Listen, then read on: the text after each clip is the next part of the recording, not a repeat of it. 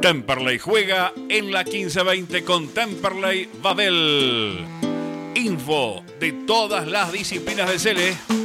Daniel Comparada. Ignacio Carusi. Julián Llanes. Luciano Aguiar.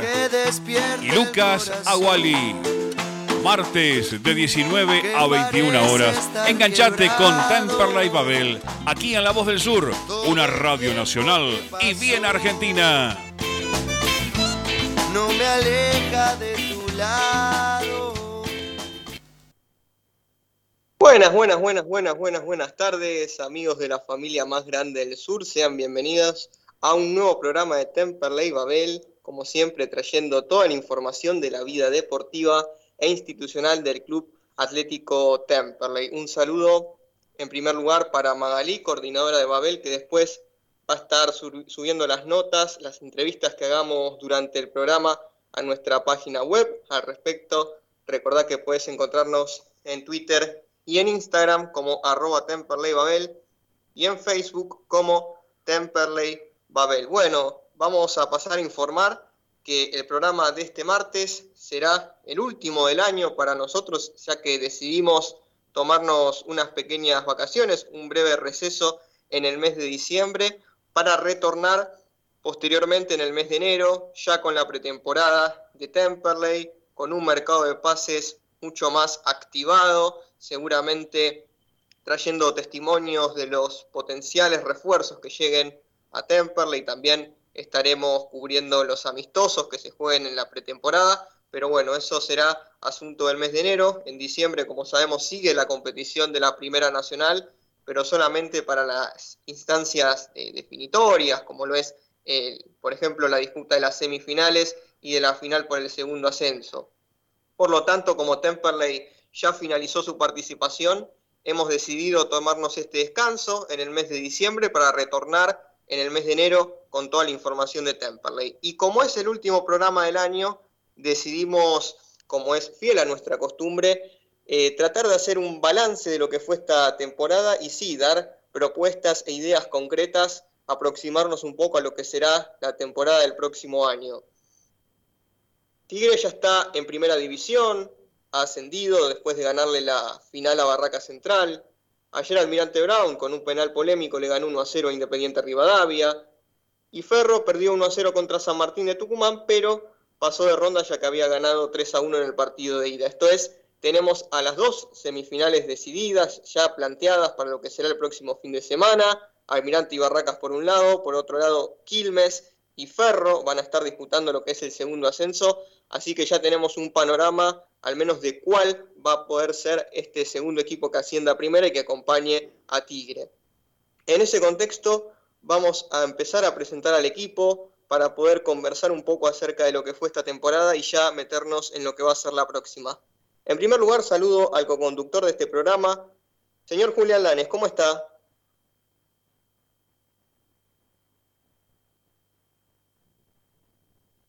Hola Dani, el saludo para vos, para los oyentes que están del otro lado, en lo que va a ser nuestra última transmisión, para Lucho, y, bueno, obviamente que el balance no, no puede ser positivo de, de si bien habíamos y venimos hablando de esta eh, división en dos etapas, eh, de la primera rueda, que claramente a Temperley fue un anquia, que le quedó pesado y no lo pudo levantar conforme fueron pasando los partidos de la segunda, que tampoco arrancó bien, ¿no? La derrota con Maipú, con Agropecuario, también hicieron arrastrar esos malos resultados.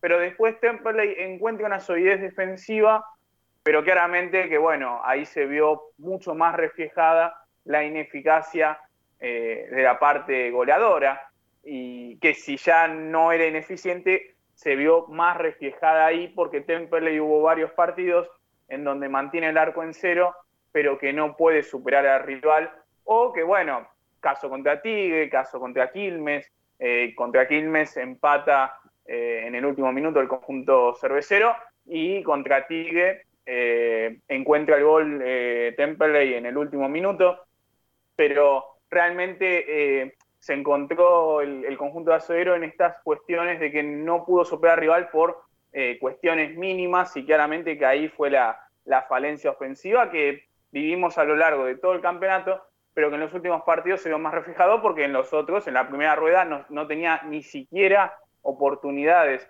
Temperley de poder generarlo. Y caso, incluso en partidos que perdió por la mínima, como con Alvarado en, Mar del Piata, eh, realmente Temperley casi que no tuvo posibilidades de poder empatar ese partido, que fue uno de los más preocupantes, si se quiere, de la era Ruiz. Pero bueno, esto que venimos hablando, Temperley logra terminar el campeonato superando la barrera de los 40 puntos, posicionándose en noveno lugar en la tabla, pero claramente que sabemos que no, no es, digamos, una cuestión eh, en el balance que haga pesar eh, todo esto en base a que, el año termina siendo negativo. Podía haber tenido otro gusto si Temperley lograba tal vez la clasificación a la Copa Argentina, algo que siempre nos hace ilusionar a todos, que Temperley cuando está en la Copa Argentina, eh, generalmente en esas instancias no suele defraudar. Eh, incluso con este año, Temperley logró llegar hasta una instancia de cuartos de final contra Talleres, en donde la verdad, como bien le había marcado la pregunta el otro día a Rodríguez, daba la sensación que si tenía cinco minutos más Temperley lo empataba ese partido. Y tal vez esa es la sensación de mayor bronca, porque un equipo que pudo haber sido ampliamente superior a Temperley no lo fue. Temperley demostró realmente que ese partido estaba a la altura, pero por muy poco se le escapó de las manos. Y eso es lo que tiene la Copa Argentina, que tal vez eh, al ser mano a mano son partidos y, realmente podés este, encontrarte en una situación en la que, eh, como en el caso de Temperley, podía haber llegado por lo menos a semifinales, no pudo ser, Temperley se quedó afuera de esa instancia, se quedó afuera en el campeonato por muy lejos de reducido, nunca lo peleó, sacando la primera fecha que le gana Maipú, después estuvo lejísimos de reducido y por último también ya de la Copa Argentina, si bien había llegado con chances hasta la anteúltima fecha o penúltima fecha, claramente que era una cuestión más matemática que otra cosa y finalmente como el sentido común apremiaba, no se terminó dando. Temple le hizo muchas cosas mal para que este año suceda, desde la cantidad de refuerzos eh, en, cantidades abrumadoras que todavía no se pudieron explicar el por qué y que claramente ya como habíamos repasado con algunos, se les dio el paso al costado, hasta la proyección de pibes demasiado tarde. Habíamos hablado de Franco Díaz, Pedro Souto aparece recién en el partido contra Tigre, en el partido, digamos, de la segunda rueda. Eh, Agustín Sosa aparece para reemplazar a Zaragoza. Eh, y realmente, bueno, ahí también empieza a surgir la cuestión de por qué los pibes no empezaron a tener proyección antes, e incluso por qué algunos, como Brodsman, que había empezado eh, habiéndole marcado el gol a Maipú, no tuvo la oportunidad después. Bueno, son muchas las cuestiones que, que uno puede analizar seguramente que hay cuestiones positivas, así como yo también digo, ¿no? Que a los pibes se los, en algún sentido o en algún punto, uno entiende que eh, entraron tarde a jugar a la cancha porque uno vio que rendían la verdad como, como sin ningún tipo de inconveniente. También hay que decir que, bueno, en esta línea Temperley logró perfeccionar y complementar un equipo en base a juveniles o jugadores de la cantera, que era el proyecto que se había iniciado antes, lo que pasa es que, claro, la sensación que da después del sprint final es que si tal vez tenían la oportunidad em, los pies de jugar partidos, muchos más partidos de la, de la primera rueda, tal vez no hubiera sido este el resultado final. Sobre todo en la conformación del, del equipo de Ruiz, que para mí le costó muchísimo encontrarle la vuelta al equipo, pero también yo tengo mis serias dudas en a veces los planteos de los partidos y sobre todo en el transcurso. Hay veces que tarda mucho en hacer los cambios, esto también lo venimos repasando semana a semana, pero bueno, eh, ya está claro que Ruiz un año más va a seguir y bueno, el tema es en este lineamiento eh, ver a qué se puede apuntar. Obviamente que estos errores no se pueden volver a repetir, seguramente entraremos en un año donde ya van a estar en vigencia los descensos y Temperley tiene que estar lejos de esa situación y también encarando una postura que eh, sea competitiva, que sea pelear el reducido. Después, si uno queda, no queda, hay veces que son factores de algunos partidos o no, pero Temperley tiene que pelearlo, tiene que estar por lo menos a las puertas de poder entrar a reducido. No se puede permitir para mí un club como Temperley no eh, estar en ese, en ese lugar, o por lo menos garantizarse un cupo de Copa Argentina. Hay que ver el formato del campeonato también, que va a ser muy importante. Si se vuelve a dividir en zonas, yo creo que va a ser lo más eh, lo más lógico, lo más fácil, ¿no? ¿Para qué modificar también otra vez un campeonato? ¿Cómo sería, digamos, no? Sino tal vez una, una tabla unificada y bueno, que sea un todos contra todos, pero la verdad que no la veo.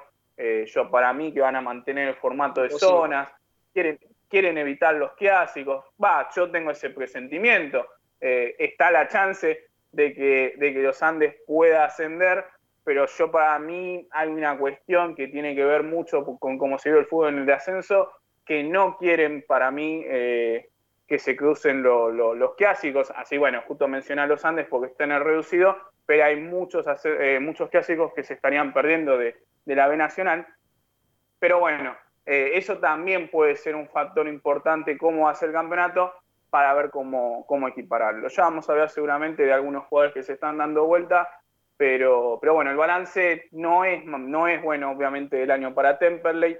Eh, en algunos casos, hasta algunos sintió eh, que, Temperley terminó el año demasiado rápido, eh, porque sentía que tenían que pasar los partidos para que, para que se cumpla el año.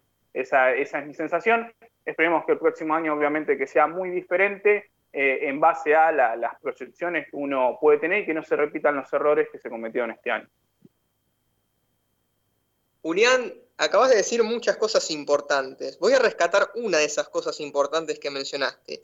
El próximo año, en el próximo torneo, sabemos que va a haber descensos. Todavía no está definida la cantidad de descensos que va a haber. Sin perjuicio de que yo creo que Temperley eh, no va a pelear el descenso, va a armar un equipo para pelear arriba. El hecho de que haya descensos implica que los equipos que en este año hicieron la plancha, como es el caso de Chicago y de Chacarita, van a empezar a reforzarse de veras, van a traer refuerzos de jerarquía y como el mercado va a estar muy movido, es importante que los dirigentes de Temperley estén activos y traten de cerrar a los refuerzos cuanto antes. Y cuando digo cerrar a los refuerzos cuanto antes, es cerrarlos antes de que termine el año, al menos una parte de, los refuerzos que lleguen, para que puedan eh, salir con el resto del plantel a la pretemporada porque va a estar muy peleado el mercado de pases. Recordemos que en el Nacional va a haber 37 equipos, van a ser 37 billeteras compitiendo entre sí, una más, algunas más eh, amplias, más generosas que otras, pero sí va a haber mucha competencia para traer refuerzos. Entonces Temperley, si quiere eh, formar este plantel, conservando la base, promoviendo algunos juveniles, como son los casos de Aguiñagalde y García que firmaron su primer contrato, lo vamos a estar conversando en un rato, y nutrirlo de estos seis o siete refuerzo de jerarquía, es importante que esos refuerzos puedan cerrarse cuanto antes, de modo tal que Ruiz ya pueda delinear una pretemporada y disputar amistosos y adquirir rodaje el equipo con estos futbolistas nuevos. Bueno, hoy no nos va a acompañar Lucas porque al igual que Agustino Yen están los dos ahí con los parciales, con los finales a full, pero sí nos está acompañando nuestro queridísimo compañero Luciano Aguiar. Lucho, buenas tardes, ¿cómo estás?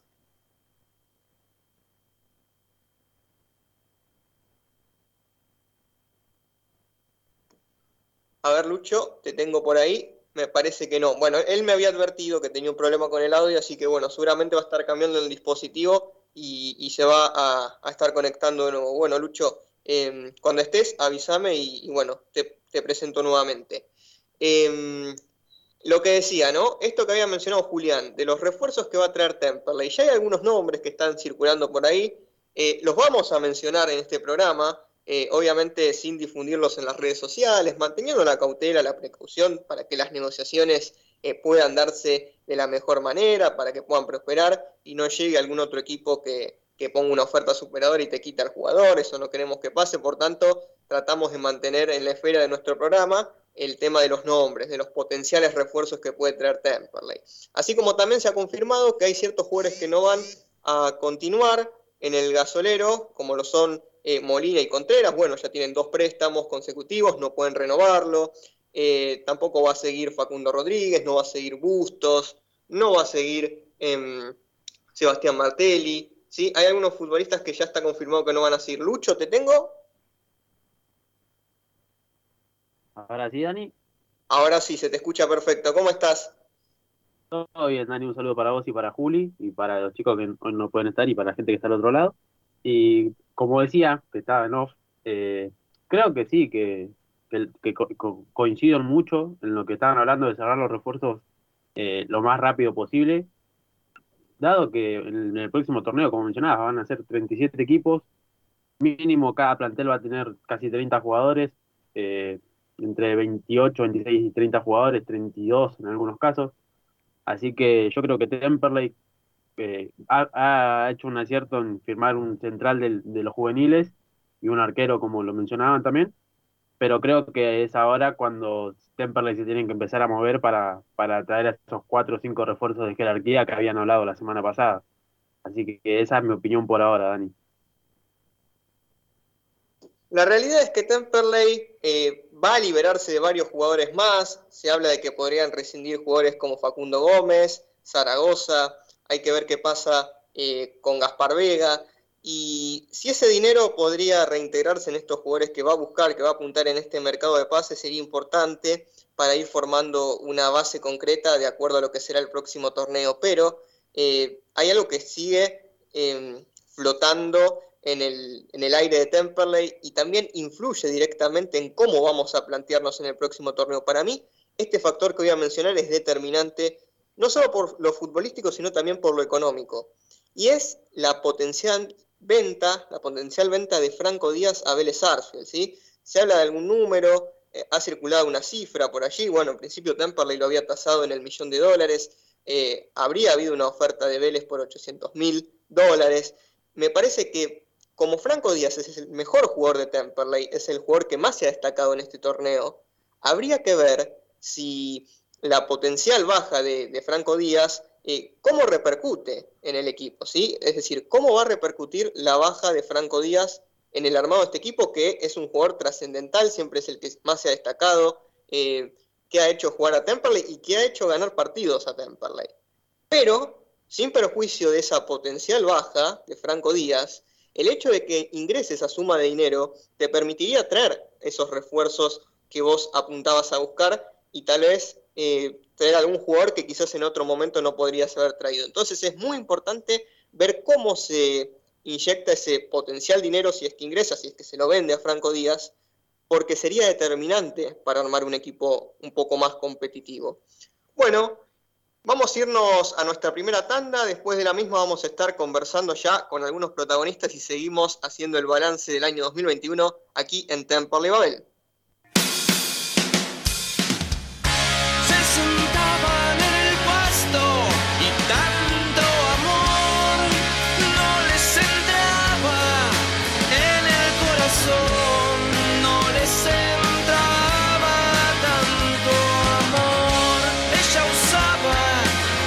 nessuno crudi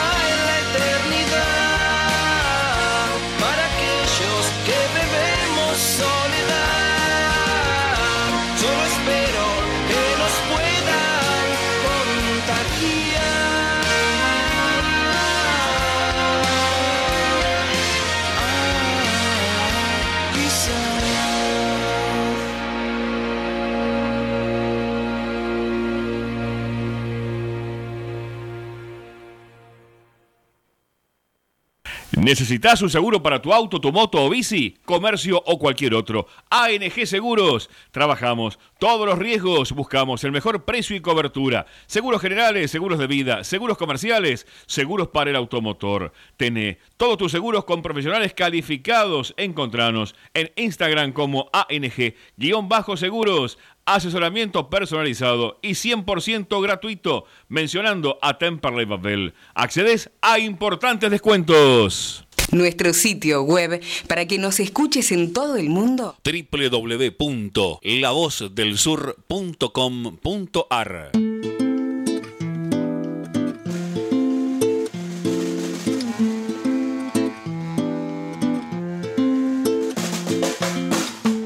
Cuántas lunas Estamos de vuelta aquí en el aire de AM1520 La Voz del Sur, el segundo bloque de Temperley Babel. Seguimos analizando lo que fue la temporada 2021 para Temperley y en ese contexto tenemos en línea a nuestro primer entrevistado de la tarde. Vamos a estar conversando con Pedro Souto, defensor del Club Atlético Temperley. Pedro, buenas tardes, ¿cómo estás? Te saluda Daniel Comparada. Hola Daniel, ¿qué tal? Buenas tardes para todos. Todo tranquilo por acá, Pedro. Bueno, eh, quería preguntarte en primer lugar, eh, haciendo un, análisis de lo que fue el 2021, no solo para Temperley, sino para vos, que imagino que habrá sido un año especial porque pudiste debutar como profesional y, y no solamente eso, sino que también te afianzaste en el primer equipo, mostraste muy buenos rendimientos. Eh, ¿Qué sensaciones te quedan después de lo, de lo que fue este año? Bueno, como vos decías, fue un año donde en lo personal pude cumplir muchos eh, objetivos que, que hace rato me venía proponiendo, eh, cumplir muchos sueños, eh, tanto como el de debutar, como el de, el de hacerlo en este club, como el de hacerlo de la manera que lo hice y sostenerme como, como, como, como pude hacerlo, eh, tanto como firmar un contrato. La verdad que fue un año muy, muy particular para mí para toda mi familia y, y nada, todavía estamos eh, eh, con, con, con los hechos todavía muy frescos y disfrutándolo, eh, todo muy reciente y la verdad que, que tanto yo como toda mi familia estamos muy contentos, ¿no?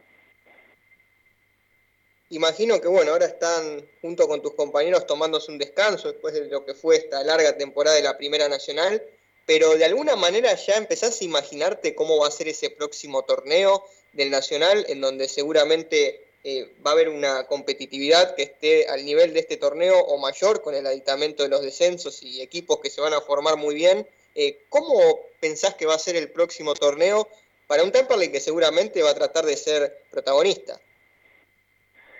Sí, obvio, desde el día que, que, terminó el último partido allá en Río Cuarto, que ya estamos con la cabeza ya en el próximo torneo y en lo personal, la verdad, muy esperanzado, con, con muchas ganas de, de seguir creciendo y de seguir sumando al equipo.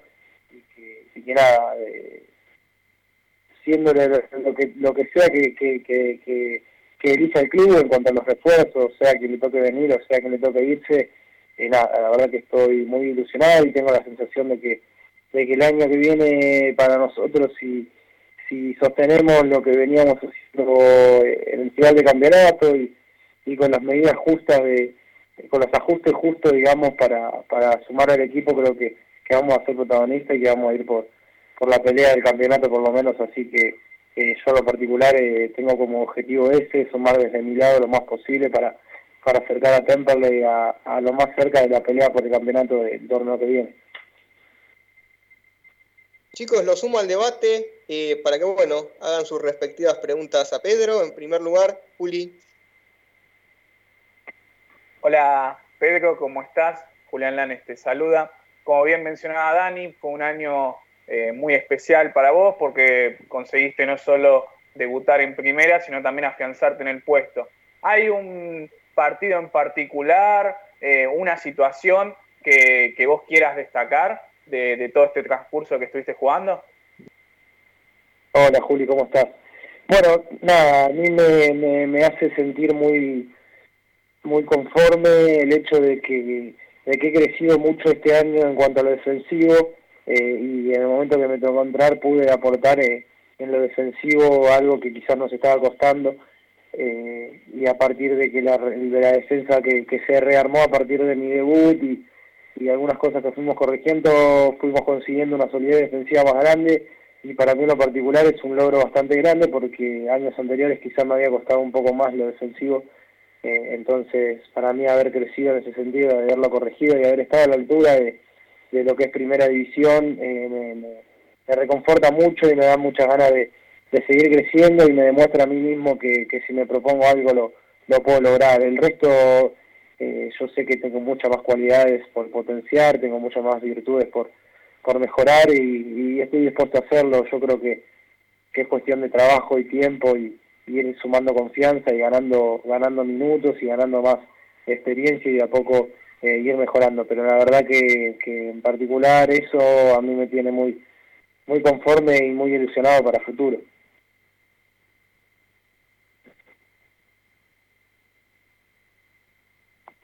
Hola Pedro, buenas noches. Luciano Ayer te saluda.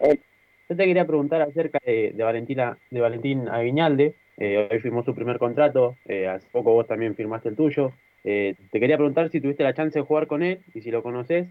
Y de acuerdo a una posible pretemporada juntos, ¿cómo, cómo formarían una, una dupla entre ustedes por, por el sector de, del sector izquierdo? Bueno, Valen es un, es un jugadorazo, la verdad que es un pibe también muy, muy, muy humilde, que, que labura y que, y que nada, es un gran proyecto del club, eh, eh, todavía es chico y yo creo que, que nada, tiene que, pasar por sus debidos procesos y, y llevarlo de a poco, pero es, es, un, es un gran talento que tiene el club y que, y que, y que puede, puede tener un gran un gran futuro. Eh, la verdad que mucho no hemos compartido partidos porque, como te digo, es, es, bastante más chico que yo, tiene cuatro años menos, categoría no compartimos y, reserva prácticamente tampoco porque él empezó a jugar ahora que, yo empecé a jugar en primera, entonces más que entrenamientos no hemos compartido, pero pero lógicamente que bueno, si le toca ir esta pretemporada igual que, que a mí y al resto de los chicos, ojalá podamos ir sumándolo de a poco y, y a poco potenciándose porque es una gran es una gran promesa para el club y, obviamente para el equipo. Pedro, para cerrar, quería preguntarte si ustedes, eh, como integrantes del plantel profesional, ya tienen una idea de cuándo podrían estarse retomando lo que son los entrenamientos para luego empezar la pretemporada. ¿Hay alguna fecha? ¿Se conversó algo al respecto? Todavía no. Todavía no se conversó nada fijo. Yo calculo que serán los primeros días de enero, como, como suele como suele hacerse no creo que que, se regale ningún ningún tiempo de más o se le dé ningún tipo de ventaja al resto de los equipos. Yo calculo que en la primera semana de enero vamos a estar volviendo. Pedro en primer lugar como siempre agradecerte por estos minutos en donde conversaste con nosotros. Bueno eh, felicitarte por lo que fue este torneo por poder asentarte en el equipo. Y bueno, seguramente el 2022 va a ser muy interesante eh, para ustedes porque van a tener la posibilidad de arrancar un nuevo torneo, de poder plasmar esto que mencionabas vos, de esta mejoría que hubo en los últimos partidos. Y, bueno, ojalá que los refuerzos también puedan acoplarse bien al equipo, pero como decimos acá siempre, la base ya está. Y eso es muy importante para poder trabajar tranquilos. Pedro, te mandamos un abrazo y un saludo. Bueno chicos, muchas gracias por, por el llamado y sí, ojalá que que, que, todo vaya bien para el año que viene y, yo creo que va a ser así. Así que nada, abrazo grande, gracias por el llamado y por tenerme en cuenta siempre. Así que les mando un abrazo grande a todos y que tengan linda tarde.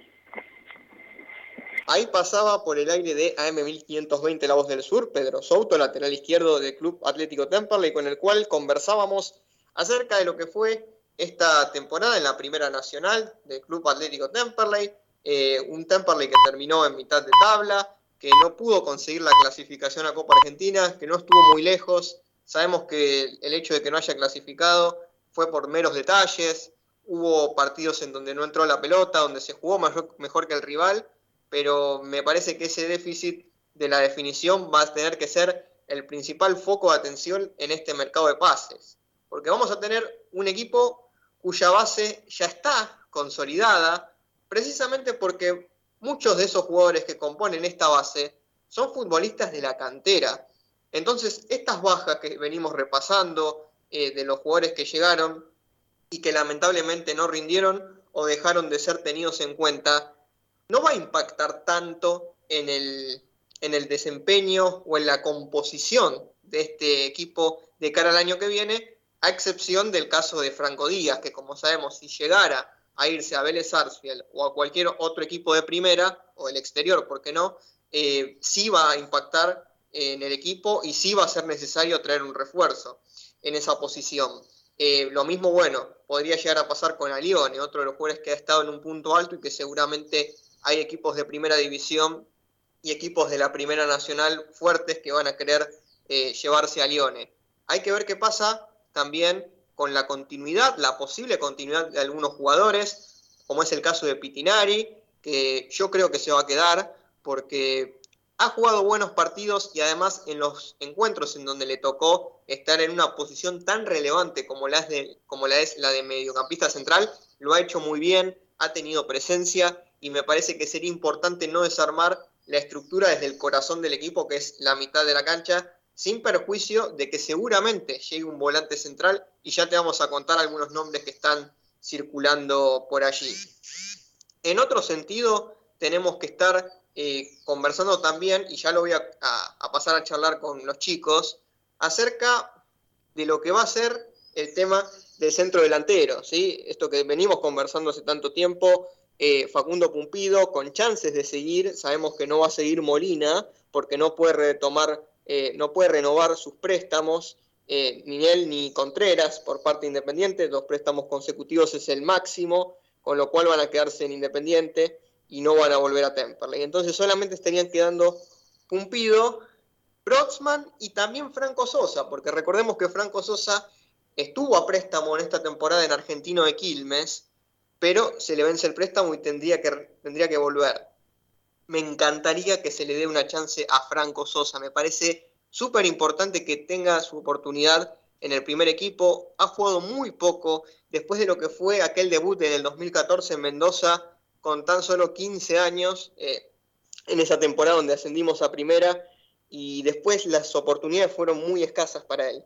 Eh, podemos mencionar, por ejemplo, aquel partido contra Huracán en Primera División donde convirtió un gol. Eh, me parece importantísimo que a Sosa se le dé una oportunidad para conformar el plantel profesional. Y lo tenemos por otro lado a Brotsman también, este jugador que está haciendo buenas actuaciones en reserva. El otro día le convirtió un doblete a Atlanta.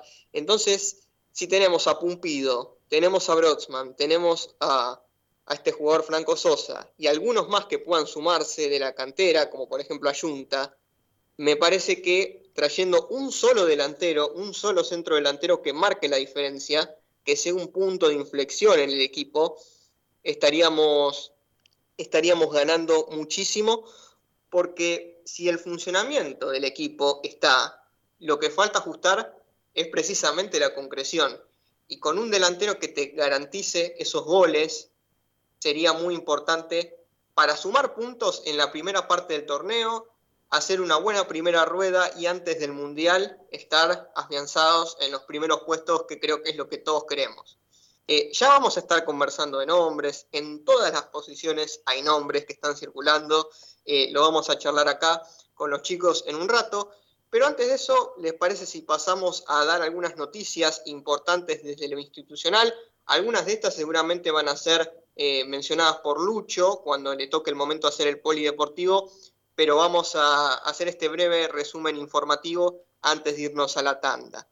En primer lugar, como yo les había comentado, hay dos futbolistas que firmaron su primer contrato como profesionales en Temperley, y estos son Julián García, arquero categoría 2000, 21 años, con pasado en Quilmes, y también Valentín Aguiñagalde, de 17 años, que recién, bueno, conversábamos un poco acerca de él con Pedro Souto.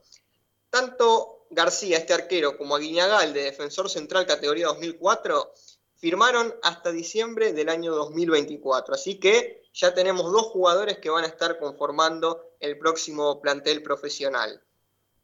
Por otra parte, la reserva de Temperley jugó hoy a la mañana contra Tigre en el Beranger y luego de haberle eh, ganado 5 a 0 a Atlanta, hoy le tocó perder 2 a 0 contra Tigre sin perjuicio de que hizo un buen partido. Bueno, lamentablemente el resultado no acompañó. Por otra parte, es relevante mencionar que la quinta división estuvo muy cerca de poder salir campeón eh, de esa categoría, pero cayó por penales luego de empatar 2 a 2 contra Belgrano en Rafaela. Y por la fecha 10 de la Liga Metropolitana de Básquet, precisamente el básquet profesional de Temperley venció por 63 por 66 a 63 a Gimnasia y Esgrima de Ituzaingó, muy ajustada la victoria 66 a 63 y finalizó como puntero en la zona A. Algo importante también, antes de irnos a la tanda, este sábado 4 de diciembre a las 12 y media del mediodía es la inauguración de las nuevas parrillas, que recuerdan estuvimos conversando varias veces con la gente de la subcomisión de obras, ya se viene la inauguración de las nuevas parrillas del club a cargo de la subcomisión de obras. El valor de las entradas es de 200 pesos y 300 pesos, 200 pesos para menores, 300 pesos para mayores, y también va a incluir la comida y la bebida. Así que si tiene tiempo, si puede, eh, acérquese a lo que es las, las, instalaciones del club que van a estar inaugurando las parrillas. Bueno, eh, saludo también ahora a María, la operadora de la radio, que me dijo que eh, vamos a estar conversando con, con Facundo Pumpido en un, en un momento. María, vamos a la tanda, ya regresamos. thank you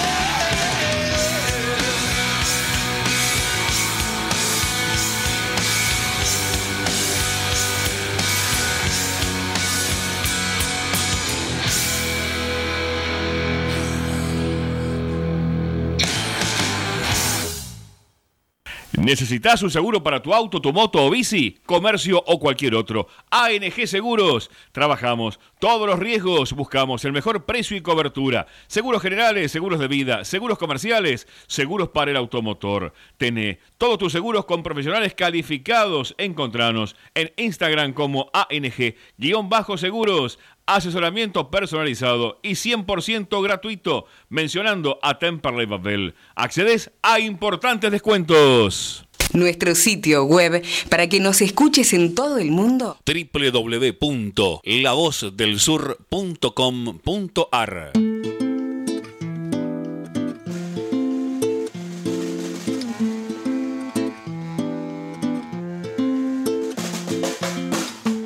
Cuántas que Estamos de vuelta aquí en el aire de AM1520, La Voz del Sur. Ya tenemos en comunicación a nuestro segundo entrevistado de la tarde. Vamos a estar conversando con Facundo Cumpido, centro delantero del Club Atlético Temperley. Facundo, ¿cómo estás? Buenas tardes. Te saluda Daniel Comparada. Daniel, ¿cómo te va? Buenas tardes. Todo tranquilo por acá, Facundo. Bueno, en primer lugar estamos conversando acá con los compañeros acerca de lo que fue este torneo del 2021 para Temperley en la Primera Nacional, un torneo regular para el gasolero que si bien pudo mejorar en el sprint final del campeonato no alcanzó para clasificar a Copa Argentina, pero sin duda se formó una base interesante para el próximo torneo. Quería preguntarte a vos, Facundo, eh, ¿qué balance haces de este torneo, tanto a nivel individual como grupal, donde si bien, como decía, no se logró el objetivo, pudiste jugar bastante y convertir goles y afianzarte como titular? Eh, sí, sí, bueno, coincido, creo que todos coincidimos un poco en lo que fue el año, eh, que arrancó, sí, muy irregular, eh, nos costó por ahí encontrar la dinámica que, esperábamos tener desde un principio, pero, pero bueno, son procesos, éramos, creo que la mayoría del plantel gente nueva y después, bueno, muchos chicos que, que, arrancaron este torneo por ahí a sumar muchos partidos y, y se terminaron haciendo muy importantes, pero bueno, todo eso lleva tiempo eh, estuvo a las claras que, bueno, que a nosotros no, nos llevó, nos llevó un buen tramo del torneo, pero bueno, creo que a medida que, que el campeonato iba avanzando se, se veían las mejoras en cuanto a lo grupal, al rendimiento y, y bueno, a mostrar una cierta regularidad en el rendimiento sobre todo. Y, en lo personal sí, un, un año, un, un lindo año, creo que, que me sentí importante para el equipo, para el grupo, pude, pude sumar muchos partidos, dejando atrás por ahí el principio que, bueno, me, encontré con una lesión que no esperaba, más el COVID y, eso que me costó arrancar, pero bueno, después terminé con una buena seguidilla y, y nada, sintiéndome, sintiéndome bien, importante para el equipo. Facundo, vos como jugador, quería preguntarte, ¿cómo viste el torneo del Nacional en general? ¿Te pareció más difícil la zona que le tocó a Temperley que la zona B o crees que están parejas? Eh, bueno, sí, creo que ya de, antemano, una vez que, que, sale la zona, sin, sin por ahí ver los rendimientos que iba a tener cada equipo, ya eh, se veía como que era la zona nuestra, era un poquito más fuerte eh, a priori en cuanto a, nombre y a historia de equipos. Después, bueno, se demostró que, que sí, que por ahí había equipos mucho más fuertes. Eh, de hecho, bueno, termina el campeón, termina siendo de, eh, de nuestra zona, Tigre, que, bueno, fue un rival durísimo todo el año y bueno, hay que ver quién logra el otro ascenso, pero pero bueno, creo que, que sí, que fue un poquito más, más, fuerte la zona en la que en la que competimos nosotros. Bueno chicos, les paso la pelota para que hagan sus respectivas preguntas a Facundo. Empezamos con Juli. Hola Facundo, ¿cómo estás? Buenas tardes, Julián Lanes te saluda. Eh, bien mencionaba Dani el tema del, sprint final, donde vos también tenés unas buenas actuaciones. Eh, ¿Vos qué comprendés o qué interpretás que, que Temperley eh, tuvo para mejorar, sobre todo en estas últimas fechas? ¿Fue la gente en el Branger? ¿Fue que la idea de juego se pudo plasmar? ¿Que ya hubo una base consolidada para, para Ruiz? Eh, ¿En dónde vos pensás que pudo haber sido la clave? bueno, en primera medida me parece que es un poco de todo. El, el proceso lleva tiempo, es muy, si bien hay excepciones cuando se arma un equipo, un equipo nuevo con, con muchos chicos de, del club que por ahí no tienen tanta experiencia, hay excepciones, pero lo normal eh, es ser irregulares, es, es ir mejorando poco a poco y creo que, que eso se vio. Eh, después, bueno, obviamente, la ayuda del tiempo, del trabajo, la confianza que nosotros nunca perdimos en nosotros. Eh, nosotros siempre supimos que, eh, sobre todo cuando las cosas no salían, sabíamos que, que podíamos dar mucho más, sabíamos que, que podíamos estar a la altura de, pelear todos los partidos de igual a igual, cosa que al principio no pasaba. Y, bueno, y después obviamente que, que una vez que vuelve la gente a nuestra cancha es, es una energía extra, es un, una energía que, que, te, que te viene de afuera por ahí que, que es muy importante y te das cuenta cuando no la tenés.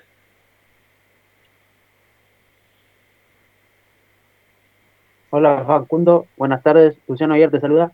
Yo te quería preguntar acerca de las dos fases que tuvo Temperley en este campeonato, la primera parte y la segunda rueda, eh, en donde para mí, eh, en la primera rueda a Temperley le costó mucho llegar al arco rival, cosa que no se, no se notó tanto en, el, en, el segundo, en la segunda parte del campeonato.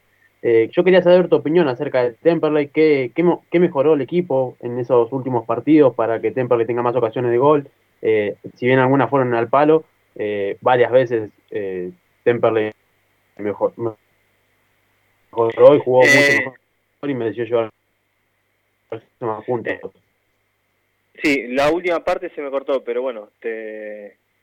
creo que, que sobre todo al principio no, nos costaba tener, eh, ser fuertes, ser fuertes defensivamente como equipo, ser fuertes mentalmente, creo que a medida que, fue pasando el, campeonato fuimos se mejoró muchísimo esa parte y a partir de ahí eh, sí se fue construyendo por ahí eso de, soltarnos más en ataque, de, de llegar con más gente, de generar más situaciones.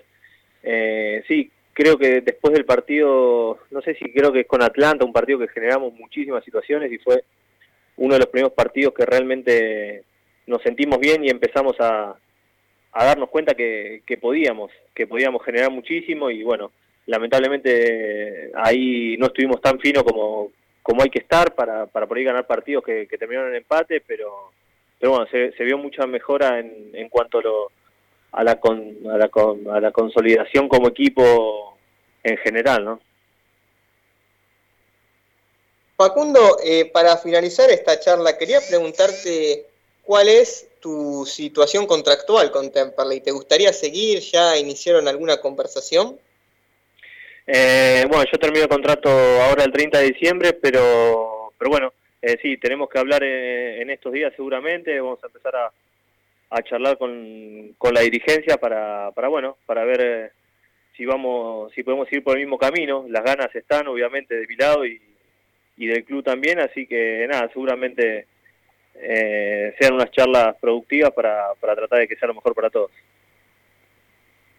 Qué bueno esto que menciona Facundo. La verdad es que estaría bueno que puedas continuar, que puedas seguir, porque también eh, pudiste afianzarte en el equipo. Y, bueno, desde acá te, deseamos lo mejor. Bueno, si te toca seguir, como si no, eh, agradecerte por, por los partidos que disputaste, por los goles que convertiste. y bueno, ojalá que, que, todo se dé para que continúe. Facundo, te mandamos un abrazo y hasta la próxima. Dale, abrazo grande para todos. Estamos en contacto. Ahí pasaba por el aire de AM1520 La Voz del Sur, Facundo Cumpido, delantero de Temperley, que bueno, también conversaba con nosotros acerca de lo que fue esta temporada, el 2021, eh, complementando este análisis que hacíamos nosotros con los compañeros y también en la conversación anterior con Pedro Souto, eh, que bueno, básicamente coincidimos ¿no? en, esta, en esta cuestión de que Temperley hizo una mejor segunda rueda que, que la primera rueda, que en estos últimos partidos demostró una mejoría en cuanto al volumen de juego. Un equipo que siempre buscó ser protagonista en todas las canchas, eh, sobre todo en los primeros partidos que creo que de alguna manera condicionaron mucho al equipo en el resto del torneo. En estos cuatro partidos con cuatro derrotas consecutivas, en las primeras cinco fechas, después de lo, que fue el, el triunfo contra Deportivo Maipú, luego de haber quedado libres en la primera, eh, de la fecha 3 eh, empezamos a tener estos resultados negativos, recordamos los partidos perdidos contra Aeropecuario, contra Quilmes, contra Tigre, contra Alvarado. Yo creo que esa racha de cuatro derrotas consecutivas en conjunción con la racha negativa que se tuvo después, en ese partido increíble que se escapa contra Almirante Brown, en la derrota con San Martín de Tucumán y en la derrota con Belgrano. Me parece que esas rachas fueron determinantes para que Temperley no pueda entrar al reducido o como mínimo a la Copa Argentina.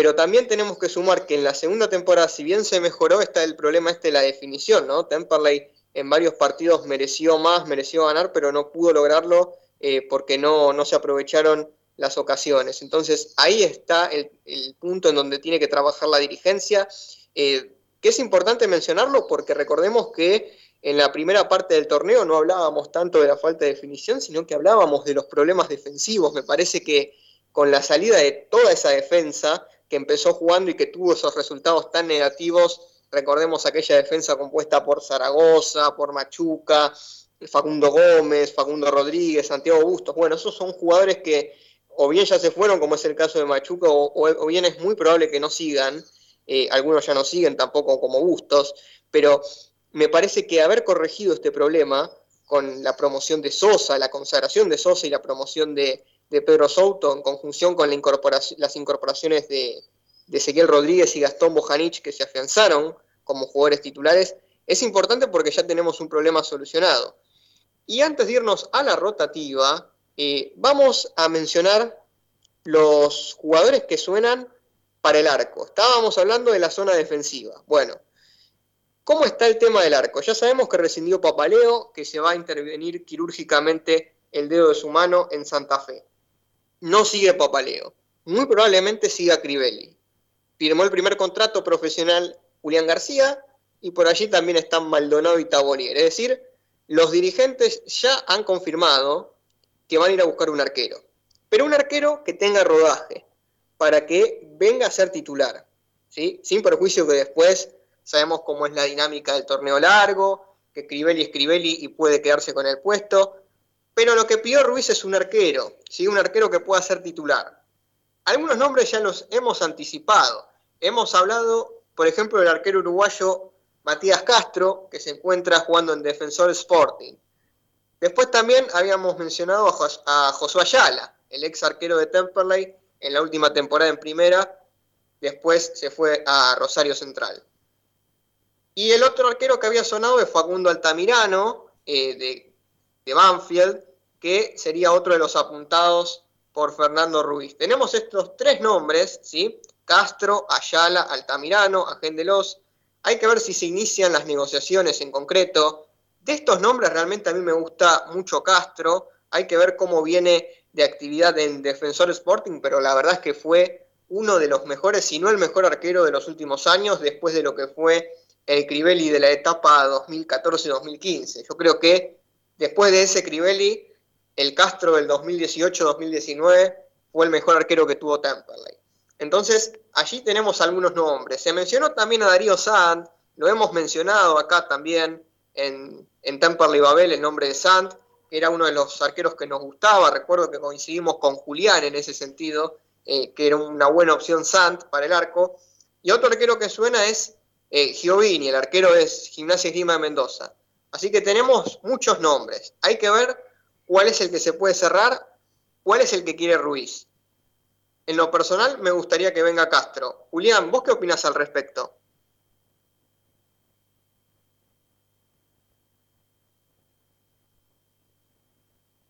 ¿Se escucha? Ahí. Sí, sí, sí. Eh, no, sí, a ver, en esta línea yo, yo coincido con vos. Castro conoce el Cube. Eh, yo tengo entendido que, la actualidad en sí no, no es tan mala de, del arquero que está encima en Defensor Sporting. Tengamos en cuenta que Uruguay no, tiene una vasta diversidad de, equipos, mucho se concentra en Peñarol y, Nacional, y, Defensor Sporting es uno de los equipos eh, que, pueden venir después. Em, y bueno, que esté, que esté Matías Castro ahí, ¿no? También había un poco de, eso. Eh, llegó a tener ocho vallas invictas, em, bueno, fue expulsado en un partido, y solo le encajaron 18, 16 eh, goles perdón, en 18 partidos. Eh, yo creo que eh, son datos de arquero que, digamos, de un arquero titular, de un arquero de jerarquía en el sentido para lo que puede ser la, categoría de Temperley.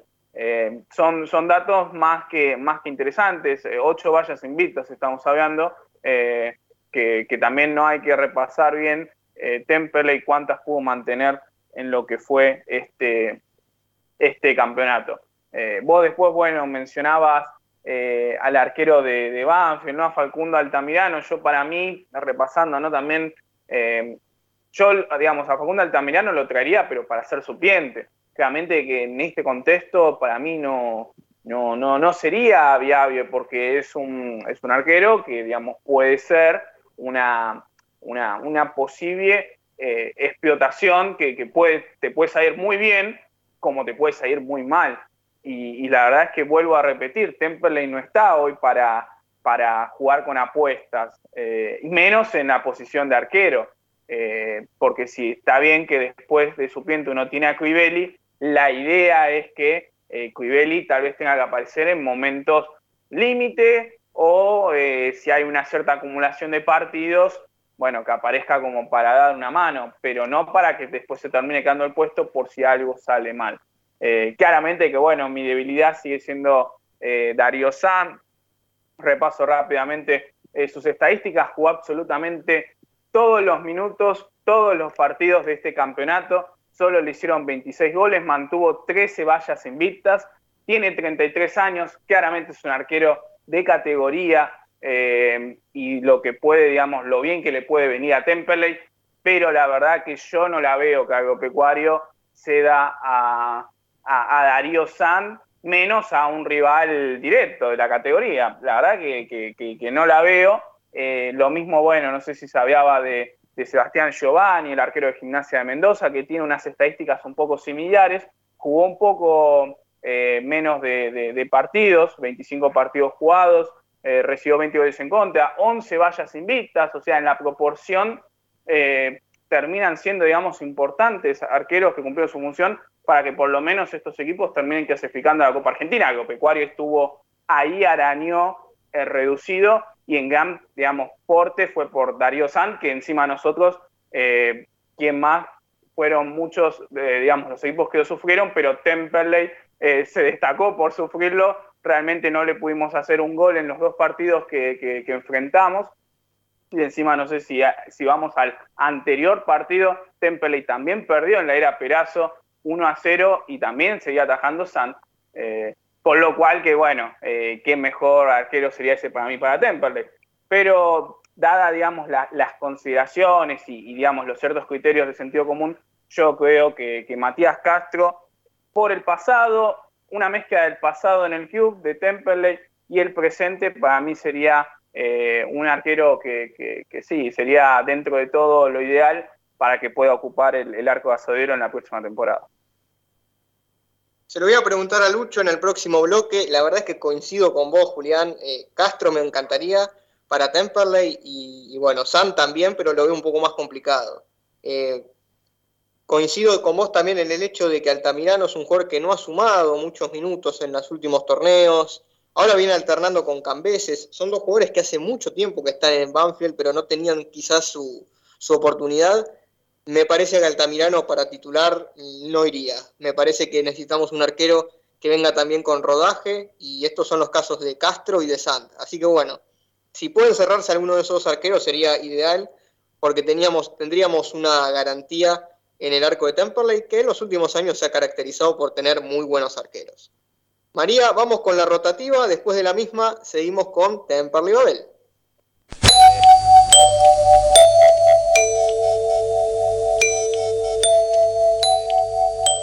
En 1520 kHz transmite La Voz del Sur desde Esteban Echeverría, provincia de Buenos Aires, República Argentina.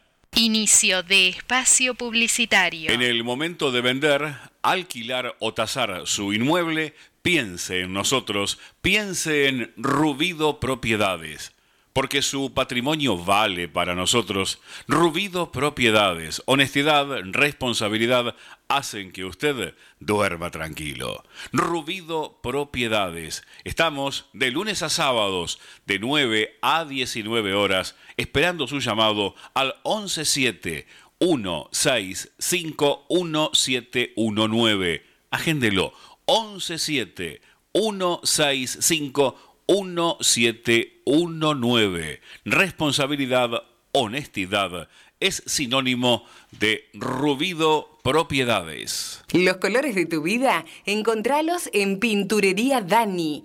Todo para el pintor, con una amplia gama de colores para darle vida y luz a tus ambientes. Vení, visitanos y consultá. Tenemos todo a tu alcance. Aceptamos tarjetas de crédito. Pinturería Dani, Boulevard Buenos Aires 1917, Luis Guillón, Telefax 4296-8457.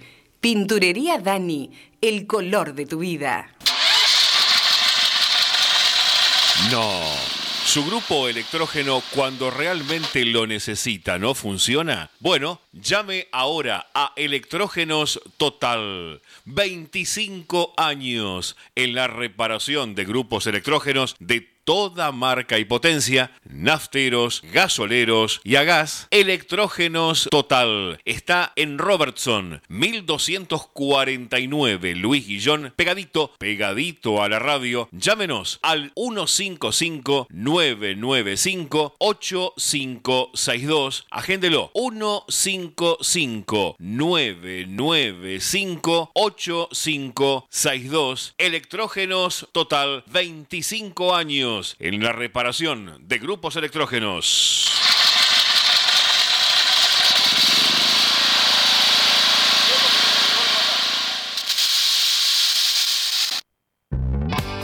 En Esteban Echeverría contamos con el Centro de Atención al Vecino, CAB, 0810-999-6800.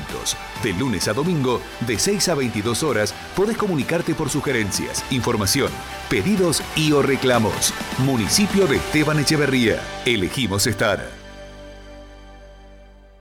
COVID-19. ¿Qué hago si tengo síntomas?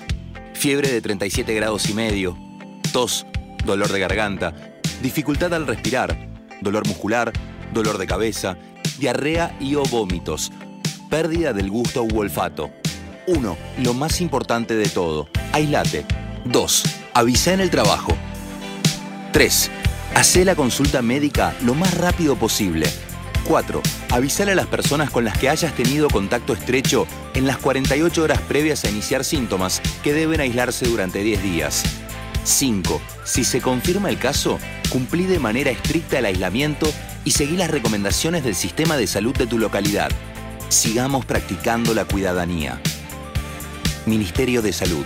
Argentina Presidencia. Atención, atención. Importante agencia de remis con 30 años en Monte Grande necesita coches, requisitos, modelos 2007 en adelante, seguro de remis y muchas, muchas ganas de trabajar ya que contamos con clientela segura. Presentarse de 9 de la mañana en adelante en Alvear 419 Montegrande. Agéndelo. Alvear 419 Montegrande a metros del Hospital Santa Marina. Recuerden, requisitos 2007 en adelante cada vehículo y seguro de remis. Fin de espacio publicitario.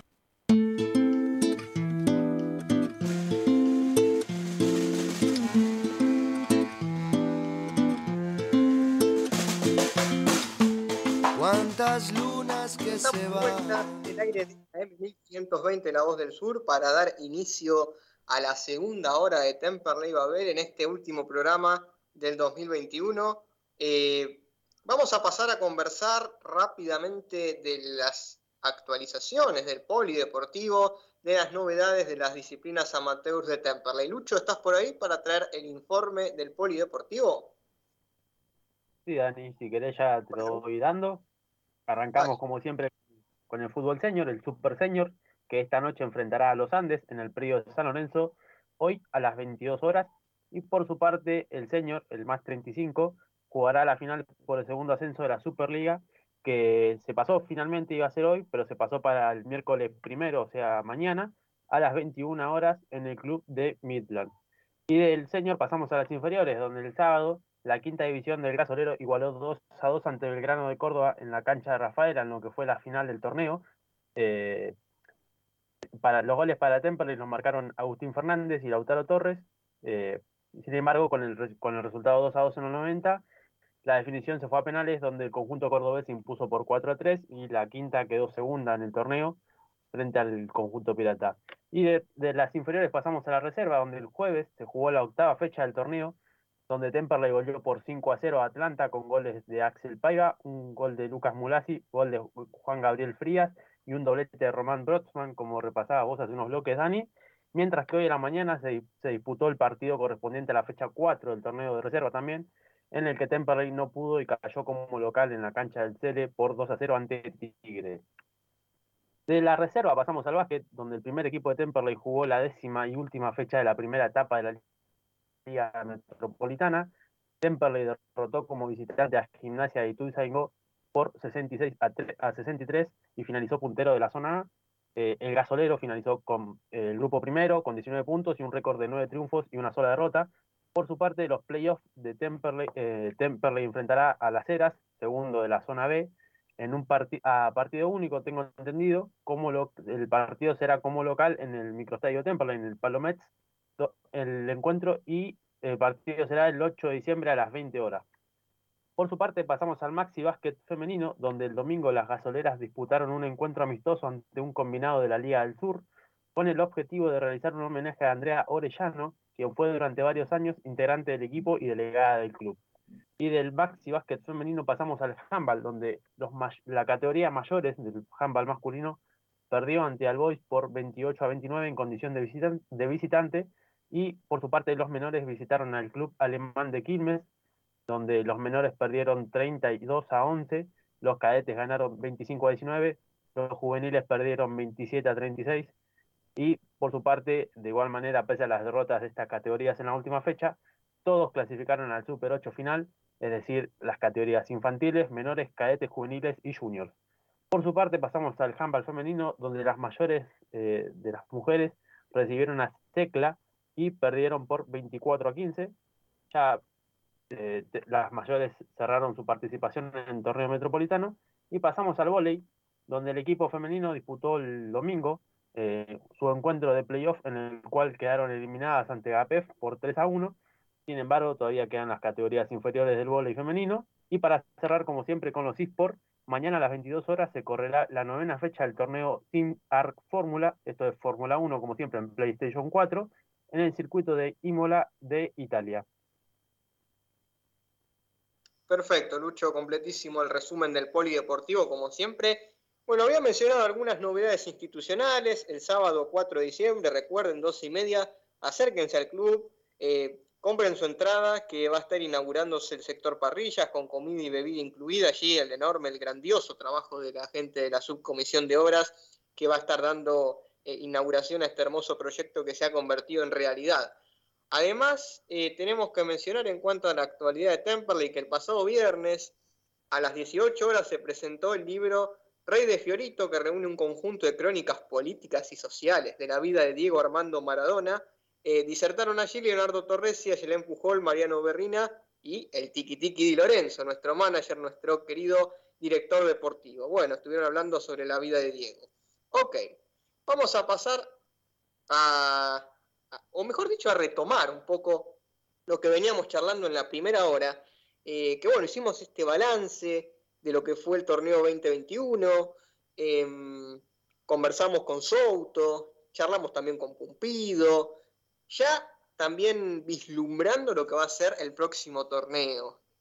la temporada 2022, en donde seguramente Souto siga siendo el lateral izquierdo de Temperley y Pumpido por, su parte, al igual que Pitinari cuando conversamos con él. También a propósito, un saludo para Pitinari que tengo entendido que se recibió de abogado. Así que felicitaciones para el volante central de Temperley. Ayer lo escuché a Piti Toledo en el show de Temperley que dijo que Pitinari se había recibido de abogado. Así que bueno, los felicitamos acá al muy buen número 5 que tiene Temperley, ya se han dado cuenta, mi jugador favorito de este plantel. Em, decía que, tenemos entendido que tanto Souto, que tiene contrato, como Pumpido, que se le vence en diciembre, pero tiene ganas de renovarlo, van a seguir y van a formar parte de este próximo proyecto de Temperley a la cabeza de Fernando Ruiz, que va a continuar también como técnico pese a los rumores que indicaban lo contrario, después de estas reuniones fructíferas que tuvieron con la subcomisión de fútbol y con este nuevo proyecto que va a, a seguir teniendo cauce en el siguiente año. En el anterior bloque hemos conversado acerca del puesto del arquero. Lucho, ¿alguna, ¿algún comentario que quieras hacer respecto al arquero antes de pasar de posición? No, Dani, creo que, lo dejaron más que claro. Eh, la verdad, lo que Temperley busca es un, un arquero respecto a la salida Papaleo, ¿no? Pero sobre todo lo que debería buscar es la, la jerarquía o la garantía que están hablando, tan, se habla tanto de eso, que sin embargo creo que Castro, eh, acá es donde viene el punto fuerte de Castro, eh, al ya conocer el club, lo que es Temperley, y al ser uno de los arqueros más queridos después de la salida de, de Fede Crivelli, eh, Temperley, esté Crivelli o esté Castro en el arco, en el caso que venga Castro, eh, va a tener a alguien de jerarquía en ese puesto, alguien que te controle la defensa, que te arme el equipo de atrás para adelante como se, debería armar, que vea cómo está parado Temperley dentro de la cancha y tenés a Castro adentro y a, Fe, y a Fede afuera, en el caso de que sea suplente Fede, ¿no?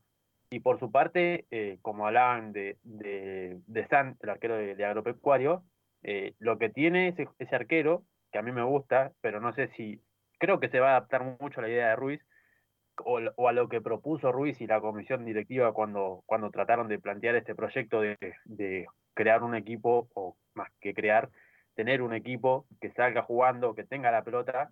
Yo creo que el arquero de agropecuario en muchos partidos ha salido jugando y lo ha hecho bien. Más que, más que algún error que haya tenido, creo que fue más parte de la defensa de Agropecuario cuando, cuando Temperley presionó en los partidos que Temperley jugó contra Agropecuario, y lo mismo contra otros rivales de esta categoría, ¿no? Pero creo que San, como mencionaban con Juli, eh, podría ser una buena, una buena opción también. Sin embargo, no creo que esté en los papeles de, de la comisión de Temperley. Pero sí lo que tiene, volviendo a Castro, lo que tiene es esto que te estoy mencionando. La gente lo conoce, sabe cómo es eh, en Temperley, eh, él sabe cómo es la gente, sabe cómo es el club, sabe cómo se manejan dentro, conoce a, a, a, a Tiki, que, que, compartió equipo con él, y creo que es una de las ventajas que tiene Castro sobre el resto de los, de los arqueros que se han mencionado, como Josué Ayala o Facundo Altamirano, que por mi parte no lo traería al, arquero suplente Banfield por el simple hecho de ser suplente. Eh, si bien está en una categoría superior, eh, no, no iría a buscar un arquero suplente a menos que tenga mucho renombre. Y creo que Temperley no está buscando eso cuando se habla de jerarquía. Sí, sí, coincido en ese sentido con el tema del Tamirano. A veces con los arqueros es un poco una caja de Pandora, ¿no? Hay arqueros que tal vez no tuvieron mucha continuidad y que explotan ya con un, alguna edad un poco más avanzada. Pienso, por ejemplo, en Ramiro Martínez, el arquero de Almirante, que hasta hace algunos años estuvo en la reserva de Boca, era el tercer arquero de Boca, no tenía rodaje, y sin embargo, yo creo que está siendo uno de los mejores arqueros del torneo ahora, ya casi llegando a los 30 años. Entonces, a veces es un poco sorpresivo el tema de los arqueros y coincido con ustedes que no es momento para experimentar con el puesto del arquero. Hay que tener un, justamente un guardametas que tenga recorrido, que tenga experiencia en la categoría, que haya sumado minutos en esta última temporada y, por eso también coincido en que sería correcto, que sería lo más conveniente traer a, Matías Castro o a Darío Sand en la medida de lo posible. Bueno, pasamos a la defensa. En el, tema de la defensa quizás no han circulado tantos nombres porque hay que decir que la, defensa ha mejorado. En el plano defensivo el equipo se ha firmado bastante eh, con la promoción de Sosa y de Souto como laterales y la participación en la saga central tanto de Ezequiel El Tucu Rodríguez y de, Boja, de Gastón Bojanich. Sin perjuicio de ello, eh, cuando conversamos con Alcobre, nos dejó en claro que se van a buscar dos laterales. ¿Por qué? Porque se fue eh, Bustos y muy probablemente salgan Vivanco y Zaragoza que no van a ser tenidos en cuenta. Entonces, como es un torneo largo, como pueden haber lesiones, como puede haber acumulación de amarillas, expulsiones, es necesario tener dos laterales también que estén eh, para disputarles el puesto tanto a Sosa como a Souto, que yo imagino que van a arrancar como titulares. Eh, no han circulado aún nombres en esos puestos, pero si yo tendría que ir a buscar un lateral en este momento, sería Cristian Chimino, que está en Atlético Rafaela. Tendría que ver ahí si se le termina o no el contrato, porque traerlo libre sería mucho más sencillo. Pero la verdad es que a mí me gustaría Chimino como para pelear el puesto con Sosa, que ya conoce muy bien al, club. Y en cuanto al lateral izquierdo, tampoco han circulado nombres, o al menos yo no tengo la información de que haya algún lateral izquierdo todavía que se pueda ir a buscar, pero estaría bueno traer a algún jugador que tenga dinámica y que tenga una, una característica similar a la de Pedro Souto. En la categoría hay varios, por ejemplo, Carrizo, el lateral de, de, San de Gimnasia Grima de Mendoza, que lo hemos enfrentado en las últimas fechas, eh, me gusta bastante. Eh, después, bueno, también a mí me encanta de Matei, de Agropecuario, que puede jugar tanto como central y como lateral por izquierda. Eh, se le vence el contrato en Agropecuario, me encantaría que lo vayan a buscar. Es un jugador que la rompe siempre contra Temperley y hace años que quiero que venga. bueno, hay que ver, ¿no? Obviamente Agropecuario tiene mucho presupuesto, no es fácil sacarle los jugadores. Ya queremos a San, ya que era de Matei también, va a estar complicado. Pero bueno, la verdad es que hay que ir a buscar laterales. ¿sí? El, tema de los centrales puede estar un poco más resuelto porque tenemos la promoción de Aguiñagalde, que es un chico que tiene, hay que llevarlo a poco. Tenemos también a Mulasi, que se recuperó la lesión y hizo un gol de cabeza el otro día frente a Atlanta. Entonces es importante eh, poder clarificar un poco más el tema de la defensa. Después de la tanda vamos a estar conversando de las otras dos posiciones que nos quedan va, varias posiciones, pero me refiero a los dos sectores del, del, campo de juego, tanto medio campo como delanteros, porque ya hay nombres que están circulando y algunos bastante potentes. Vamos con la tanda, ya volvemos.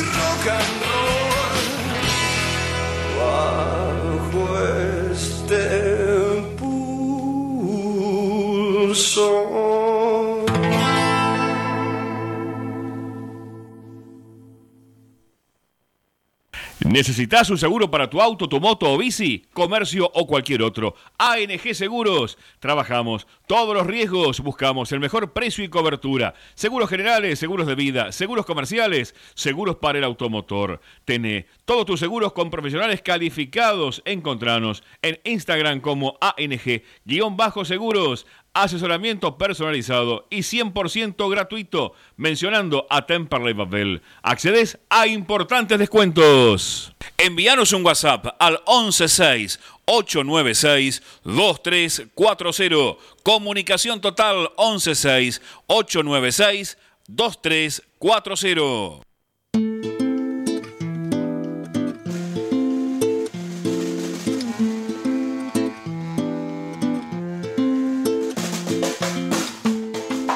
Cuántas lunas que se van. Perley Babel, aquí en AM 1520 estamos haciendo el último programa del año hasta las 21 horas. Bueno, seguimos conversando del mercado de pases en línea con lo que venimos charlando en los bloques anteriores. Hemos conversado acerca del arquero, del potencial arquero que puede llegar a Temperley eh, para reemplazar a Papaleo. También eh, mencionamos algo de la defensa y ahora hay que pasar a la mitad de la cancha en donde es parte del nervio de la cuestión, ¿no? El nervio central de la cuestión junto con el puesto del centro delantero. ¿Y por qué digo esto? Hay dos jugadores de Temperley que son titulares y que en el caso de quedarse van a ser titulares en el próximo torneo, que están siendo sondeados por diferentes equipos. Ya, ya he anticipado los nombres de quienes se tratan, obviamente estoy hablando de Franco Díaz y de Agustín Alione. El tema de Franco Díaz es muy interesante porque el club lo tasó en un millón de dólares, una cifra que sería impresionante para Temperley en virtud de poder avanzar con obras como la, del predio de Guernica. Pero hay un interés concreto de Vélez, el cual ofreció 800 mil dólares. Tal vez una cifra salomónica sería 900 mil, ¿no? Pero bueno, habría que ver cómo, cómo avanza la negociación. De todos modos, yo creo que por un jugador de la B Nacional, de un equipo que estuvo en mitad de tabla y que todavía, si bien demostró grandes rendimientos, no tiene tantos partidos jugados, eh, esa cifra de 800 mil, 900 mil o un millón está muy bien por el 70% del paz. Esto es importante porque Temperley se resguardaría de un 30% a futuro en una potencial venta, por ejemplo, al extranjero. Y que no vuelva a ocurrir lo que pasó con, Escobar, que quedó en libertad de acción y Temperley perdió cualquier tipo de derecho económico sin perjuicio de los derechos formativos, pero no en cuanto al porcentaje del pase en sí. Eh, entonces, si, si llegara a irse Díaz, entraría una buena cantidad de dinero al club, la cual seguramente una parte se destine a obras y otra va a destinarse a, lo que es el armado del plantel.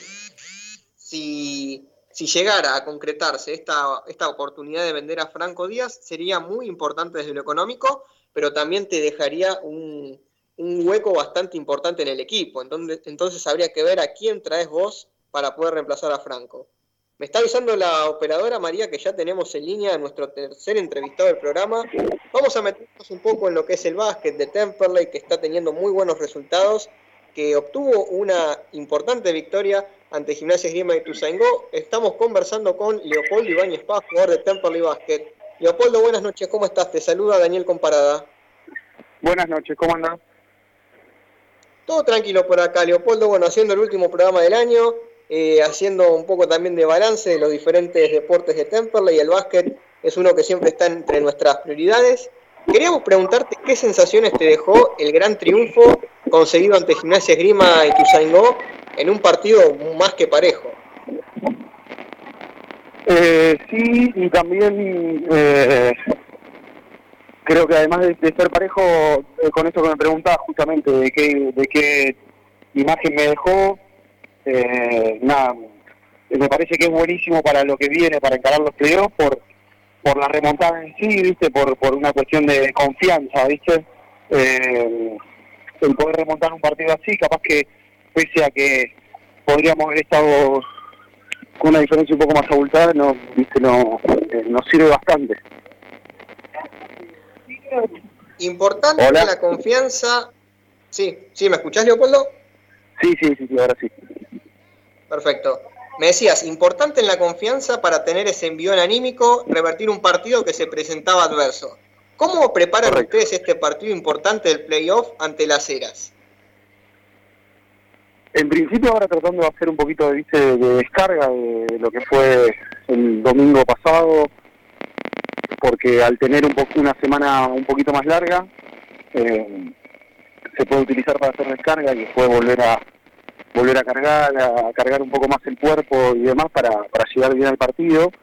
pero eh, también desde el lado el lado táctico nos da la posibilidad esto de, de, poder estudiar mejor cómo, cómo viene el partido y contra quién vamos a jugar y demás, porque eh, en lo que fue la primera fase no nos enfrentamos nunca con ellos, ¿viste? Abrimos la ronda de preguntas, empezamos con Julián. Hola Leopoldo, ¿cómo estás? Buenas noches, Julián Lanes te saluda. Bueno, en principio eh, terminar puntero de la zona A con, con 19 puntos, eh, qué sensaciones ¿no? Eh, deja para, para, este equipo que, que, bueno, conmovió ¿no? Al, al, hincha de Temple que esperaba volver al básquet y al, y al palo Mets y de qué manera. Y la otra es si ya se sabe más o menos cuándo puede ser este partido de playoff. Eh, el partido creo, no te quiero mentir, eh, porque yo tampoco soy muy bueno con, ese tipo de datos, pero el partido creo que es el miércoles próximo, según tengo entendido. El partido es, eh, Julián, perdón, hola, ¿cómo estás? No te saludes. Eh, el partido es el, miércoles próximo. Y, mm, este, nada, haber terminado primero, obviamente que además de, lo anímico, como decía antes, eh, está lo, eh, lo estrictamente deportivo, que es el que, nos dé la ventaja de jugar de local los, los playoffs, ¿viste? los cruces. O sea, contra quien crucemos nosotros al haber terminado primero, tenemos la ventaja de localidad.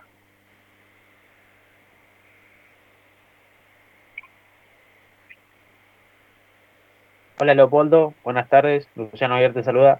Yo te quería preguntar acerca del récord 9-1 que tienen. Eh, hicieron una gran primera parte. Eh, ¿Hay algún jugador o, alguno de ustedes, sobre todo vos, eh, que sos el que más estuvo con nosotros, que haga una reflexión sobre ese partido perdido, que le haya quedado alguna espina sobre ese resultado que se perdió, más allá de la primera de la gran primera fase? Y con respecto a la segunda, a, los playoffs, ¿cómo, ¿cómo piensan afrontar esos partidos? Eh, sí, yo creo que todos de alguna manera hicieron su su evaluación de lo que fue el partido perdido. la verdad que a veces no lo perdé, por, por lo menos en este caso, este, en este caso pasó de no perderlo por eh, porque a priori era un partido a perderse, sino porque en realidad eh, no pudimos encontrar el juego en ningún momento del partido y se dieron, esos partidos justo que se dan donde jugás muy mal y el otro juega muy bien eh, pero la verdad es que a ese mismo equipo nosotros de local le habíamos ganado por 30, entonces encima con algunos jugadores menos, con lo cual eh, el partido se podría haber hecho de otra manera, pero bueno, a veces las cosas pasan así y está bueno a veces cuando venís con tanta este con tanta predisposición a ganar y con tanta buena racha, a veces eh, cortarla y, de repente pararte de nuevo para ver cómo están las cosas y qué hay que acomodar, qué hay que mejorar y demás, eh, está bueno. Entonces, si bien podríamos haber terminado invicto, nos sirvió como para, bueno, entender que siempre hay cosas para, para mejorar y siempre hay cosas como para acomodar. Eh, así que bueno, y, con respecto a lo que viene, lo que te dije, tratar de, de ver qué, qué es lo que plantea el otro equipo porque no todavía no tenemos oportunidad de verlo.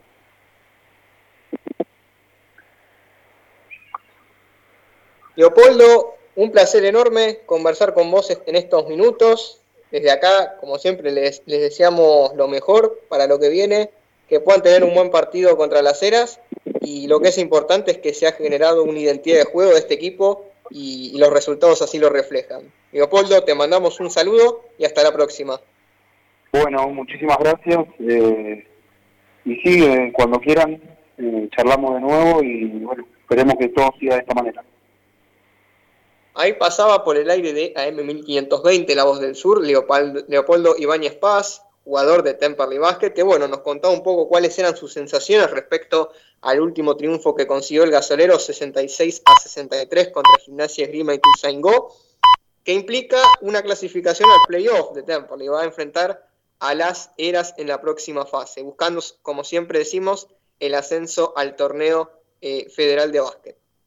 Bueno, en estos últimos minutos del bloque vamos a continuar con esta conversación que yo había planteado al principio, antes de conversar con Leopoldo, referida al mediocampo de Temperley. Esta potencial venta de Franco Díaz que suena cada vez más fuerte. Em, Un Temperley que hizo una tasación del jugador bastante importante en un millón de dólares, una oferta de Vélez de 800 mil, un interés concreto del equipo de Liniers que podría quedarse con este futbolista de Temperley que ha tenido un gran rendimiento en el torneo y que ha conversado en numerosas ocasiones aquí por Temperley Babel.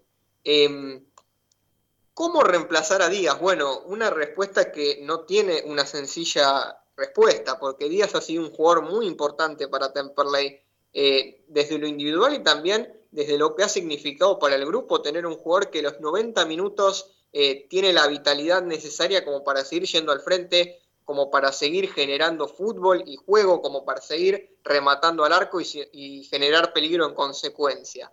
Entonces, si llegara a irse Díaz sin perjuicio de este enorme ingreso de dinero que significaría, en cuanto al equipo dejaría un bache. Si bien ha faltado en algunos partidos Díaz, me parece que los mejores partidos de Temperley en el torneo siempre fueron con Díaz en la cancha. Eh, Julián, ¿cómo ves al respecto este tema de Díaz si llegara a salir, ¿a qué jugador irías a buscar vos como para intentar reemplazarlo? Porque no sé si tiene reemplazo hoy por hoy en el mercado que maneja la B Nacional Díaz. Sí, yo la verdad que coincido, para mí que es algo que lo venía hablando hace bastante tiempo. Eh, los, equipos, digamos, que, que, apunten a la B Nacional mirarían a Franco a Franco Díaz como jugador para, llevárselo. Creo que es el, mejor volante de creación que, hoy tiene la, Primera Nacional y por ende es muy difícil eh, llegar a, reemplazarlo. Eh, en base a eso hay, digamos, eh, muy pocas opciones. Obviamente que uno para, para apuntar a por lo menos rescatar alguna de esas cualidades que tenía Franco Díaz, y tenemos que ponernos a pensar en, algún jugador que, sea de, un equipo top para arriba.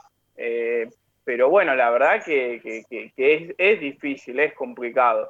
Eh, Begono Zapelli para mí podría ser alguna de, las opciones, el jugador que, está en Belgrano. Eh, pero todo obvio desconociendo ¿no? la, situación contractual que pueden llegar a tener algunos de estos jugadores, Pomelo Vera, eh, de Almirante Brown, eh, que hay que ver encima si, si asciende o no, eh, porque si no, la verdad que, está muy difícil. También digo, en los nombres que se barajaban o que se están barajando de este mercado de pases, a mí ninguno de los dos me convence. en base a, yo creo que son nombres igual sin tener en cuenta la posible venta de días porque si no, la verdad que ir a buscar a un jugador de Chacarita con la temporada como fue, eh, y a un jugador de, agropecuario que realmente no incidió en, lo que es el porcentaje de goles, teniendo en cuenta que agropecuario terminó sexto y que no hayas participado en, esa función, sí tuvo 27 partidos, sabio de Fernando Juárez, 27 eh, partidos jugados, pero, pero bueno, realmente eh, a lo que, digamos, volviendo a pararnos en lo que es Franco Díaz, no, no llega a, no, no hay jugadores que vos veas de esa índole, de esas características. Vuelvo a remarcar, eh, nosotros hace, cuando fue el partido contra Estudiante de Río Cuarto, que encima fue la mejor versión de, Díaz, hay cuatro minutos de video de destacado de, de él eh, de una página que recopila ¿no? Eh, las mejores jugadas y situaciones, cuatro minutos de un partido. Cuando es cuatro minutos, a veces el tiempo neto eh, que puede llegar a tener un jugador en contacto con la pelota.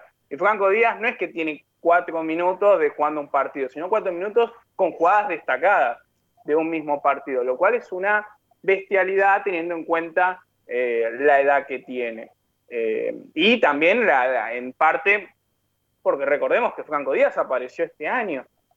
Y bueno, seguramente que, yo creo que, va a ser vendido. No, no creo que Temperley tenga alguna posibilidad de, poder retenerlo. Y, bueno, para mí tiene que, apuntalar alto. Por lo menos eh, buscar algún jugador que haya quedado eh, en el relieve, como el caso de Agustín Leone, que, bueno, que, por su, su, cierta actualidad tuvo que, venir a Temperley y realmente yo creo que yo en lo que fueron los últimos partidos, pero, pero bueno, realmente sé que a veces hay eh, ciertas distancias entre, entre digamos, lo que uno puede llegar a pretender y lo que es la, realidad, y teniendo en cuenta también el monto de dinero, pero yo creo que, se tiene que, que, asimilar en alguna cuestión eh, de que con la venta que, que, se pueda surgir de Franco Díaz, traer un jugador de, esas características. Por lo menos lo más cercano posible, ¿no? Sí, Julián, eh, bueno, vos mencionabas dos alternativas ahí, que obviamente no es información, sino es valoración nuestra, opinión nuestra, eh, como decía Zapelli y Pomelo Vera. Bueno, Pomelo Vera yo lo veo imposible por el hecho de que hay varios equipos de primera que ya están interesados y, y no creo que Temperley pueda igualar esas ofertas, sin perjuicio de que me encantaría que venga Pomelo Vera. Eh, pero, ¿sabes qué? Un jugador que se me ocurrió y que está jugando en la segunda división de Chile, eh, y que ha tenido un paso muy grato por Temperley es Mauro González.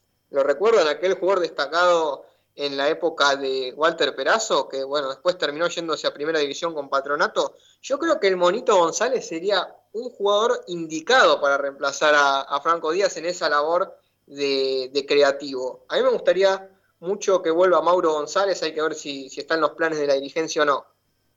Tal vez Ibáñez es un jugador un poco más eh, tirado al mediocentro, más bien para competir con, con Lucas Pitinari en la posición.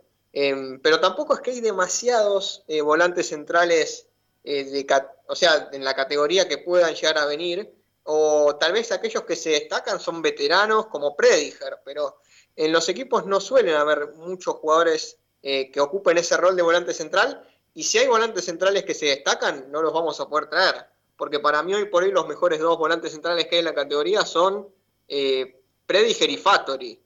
Prediger ascendió primero y Fattori está jugando por la definición en ferro. Eh, que dicho sea de paso, realmente cómo mejoró Fattori. Eh? Es el amo y señor de la mitad de cancha de, de ferro. Yo en Temperley, si bien recuerdo que, que tuvo buenos partidos Fattori, eh, tal vez en algunas ocasiones no, no, tenía o no marcaba esa diferencia que marca ahora en Ferro. Tal vez es, es, porque está un poco mejor rodeado, pero bueno, la verdad es que el Factory de Ferro es muy superior al Factory que vimos en Temperley. Eh, antes de irnos a la última tanda, quería mencionar un hecho bastante curioso que no iba a, a dejar sin mencionar, y es que Dave Evans, cantante original de ACDC, recibió su carnet como socio honorífico del Club Atlético Temperley. Bueno, recuerdo cuando fuimos a cubrir el partido el último partido antes de que inicie la pandemia, o que llegue la pandemia argentina, Temperley Belgrano, 1 a 1 en el Beranger, goles de Stigarribia y Messiniti. Eh, ese día fuimos a la platea con Julián y estaba en la platea Dave Evans. Y yo la verdad es que no, no tenía la información de que estaban viviendo en Argentina o algo relativo a eso, más, que, más de lo que sabía, ¿no? que era el primer cantante de ACDC. Y bueno, en este último tiempo eh, se lo volvió a ver cercano a Temperley y en este caso recibió su carnet como socio de Temperley. Lucho, ¿algún comentario que tengas para hacer antes de irnos alatando sobre esta noticia? No, la verdad que cuando lo, lo enviaste al grupo ayer, eh, yo estaba cubriendo otro deporte, pero me pareció muy raro, no sabía esto, y la verdad es que está bueno porque siempre se ven, eh, por lo menos en Twitter o en las redes sociales, eh, curiosidades así de este tipo de, de jugadores, va, de jugadores, de famosos con la camiseta de tu equipo y la verdad que, que no, no conocía a alguien así famoso, más allá del, polaco o de, de, Juan Pablo Marrón que está en TC Sport, muy conocido así que, que sea de Temperley y sobre todo ahora con, con el, el reconocimiento mundial que tiene, que tiene él, ¿no? Así es, hay hinchas famosos de Temple y bueno, uno de mis periodistas, uno de mis periodistas deportivos famosos eh, favoritos es hincha de Temple y el señor Pablo Esteco de, ESPN ahí en Sports Center con el Not Top Ten, es hincha y socio de Temple. Y bueno, un saludo para Pablo. Eh, María, vamos con la última tanda del año, ya regresamos.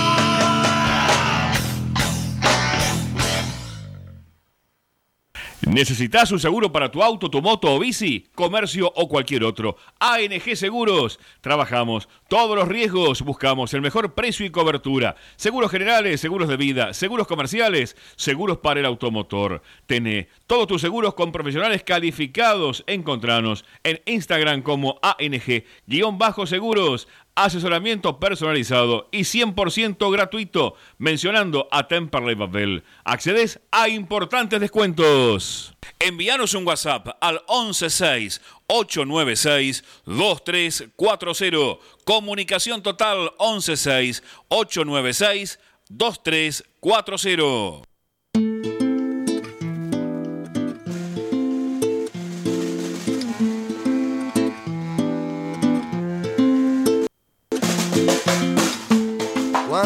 Lunas ya estamos de vuelta dando inicio al último bloque del año de Temperley Babel. Ha sido un año muy extenso, eh, con muchas novedades, noticias, con muchos partidos de la Primera Nacional de Temperley. Hemos conversado con muchísimas personas eh, desde que volvimos al aire. Hemos charlado con más de 100 personas ligadas al universo deportivo, futbolístico e institucional de Temperley, con lo cual es, es, una, es una cantidad muy importante y también esto es gracias a nuestros oyentes, a esas personas que nos eligen, que nos siguen en redes sociales, que valoran el trabajo que hacemos hace algunos años. Y bueno, eh, nuestra idea es bueno, tomarnos este descanso en el mes de diciembre para volver con todo, para regresar al aire en el mes de enero y desde enero hasta fin de año esperemos con Temperley ya en las fases finales del torneo que pueda tener una participación en búsqueda del ascenso a primera división, que es lo que todos queremos y lo que seguramente terminará ocurriendo. Eh, en ese contexto, después de haber conversado en la primera parte del programa con Souto, con Pumpido, de hacer nuestro balance final de esta temporada, eh, de hablar de las posiciones que se van a reforzar, de los nombres que suenan, hemos hablado del arquero, de la defensa, del mediocampo, y nos queda hablar de un tema, el centro delantero. ¿Quién va a ser el número 9 de Temperley en el próximo torneo? Bueno, una, una pregunta de compleja respuesta también, ¿no? En los últimos años sabemos que siempre ha sido un déficit en Temperley el tema del centro delantero. El último futbolista que, marcó la diferencia en esa posición fue sin dudas eh, Nicolás Messiniti, que llegó desde Independiente. Después también del magistral paso que tuvo Pablo Magnín y que derivó en sus pasos en Sarmiento y en Tigre actualmente. Eh, antes de eso Gebjosian también. Em, pero realmente en los últimos años hemos tenido algunas decepciones con el puesto del centro delantero, algunos jugadores que no, que no han estado a la altura, aquel que empezaba en sus iniciales con SG, por ejemplo, jugador eh, que nunca estuvo a la altura y que bueno, demostró también en otros equipos no estar a la altura, el señor Jordana. eh, y con otros futbolistas que llegaron, como Perea, pienso por ejemplo, Molina, Vieto, jugadores que no estuvieron a la altura de lo que es la historia de Temperley y en la relevancia del puesto del centro delantero. Entonces ahí es donde tenemos que apuntar para reforzar con prioridad al equipo. Es decir, adelantamos que no hay que dormirse en los laureles en este mercado de pases y hay que tratar de cerrar los refuerzos antes posible. Es importantísimo poder traer al centro delantero antes, diría yo, de enero. Hay que tenerlo en diciembre. El primero que tienen que cerrar es el centro delantero. Es lo más difícil, sí, pero si podríamos eh, ya tener ese problema resuelto, sería muy importante para trabajar mejor en la pretemporada, porque después llegan los jugadores sobre el final del mercado de pases, no hicieron la pretemporada, están falto de fútbol, aparecen las lesiones, y también empieza a desconfigurarse un poco la idea de, de juego que va a tener Ruiz en el próximo torneo y los planes que tenga para el equipo.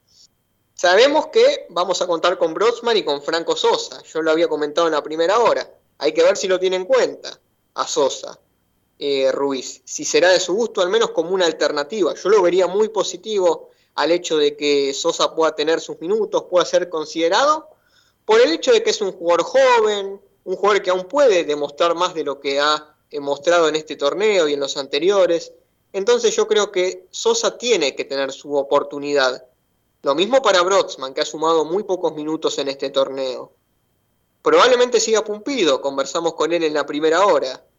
El contrato de él se vence en diciembre, pero hay intenciones tanto por parte de él como del club de que ese contrato pueda renovarse. Ahora bien, si consideramos a Pumpido como una primera alternativa o bien como integrante de una futura dupla de ataque, lo cual no creo porque Ruiz juega con un solo delantero.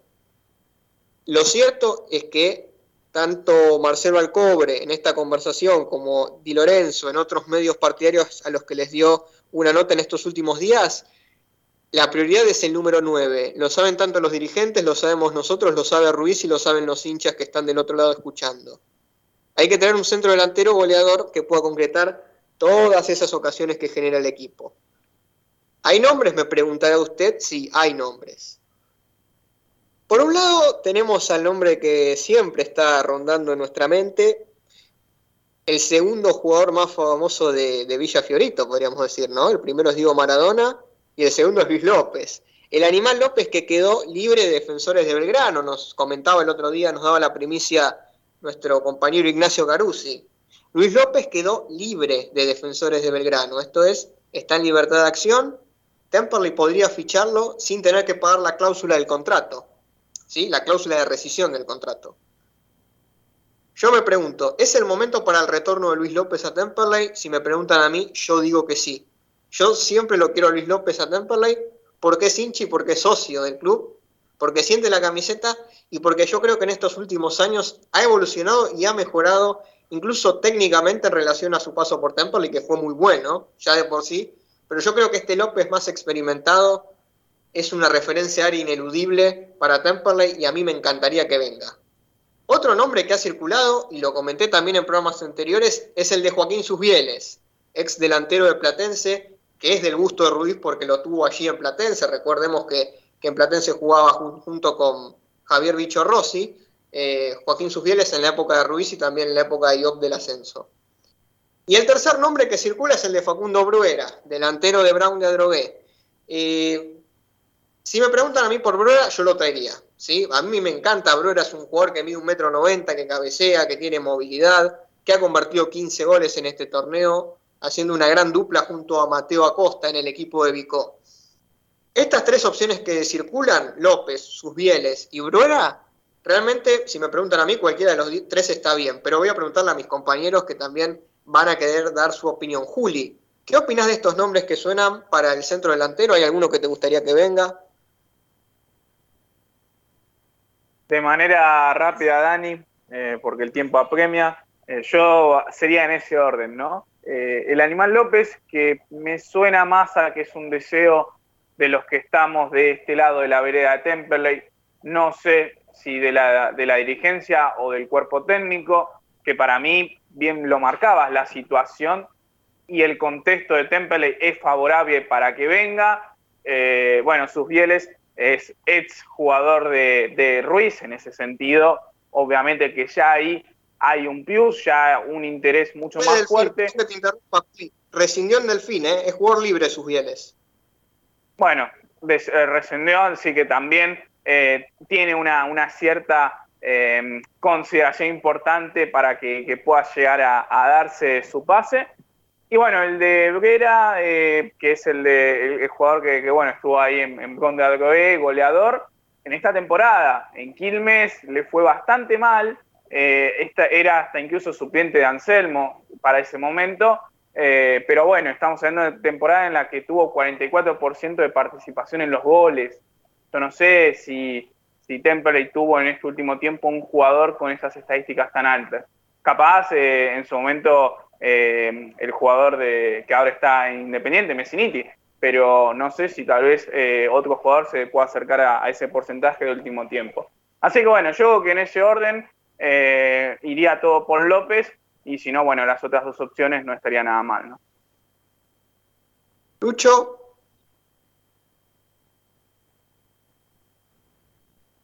Yo creo que también, Dani, eh, seguiría el orden, ¿no? Luis López, eh, se sabe que ya pasó por Temperley, es uno de los más conocidos o de los delanteros más queridos de Temperley de este último tiempo.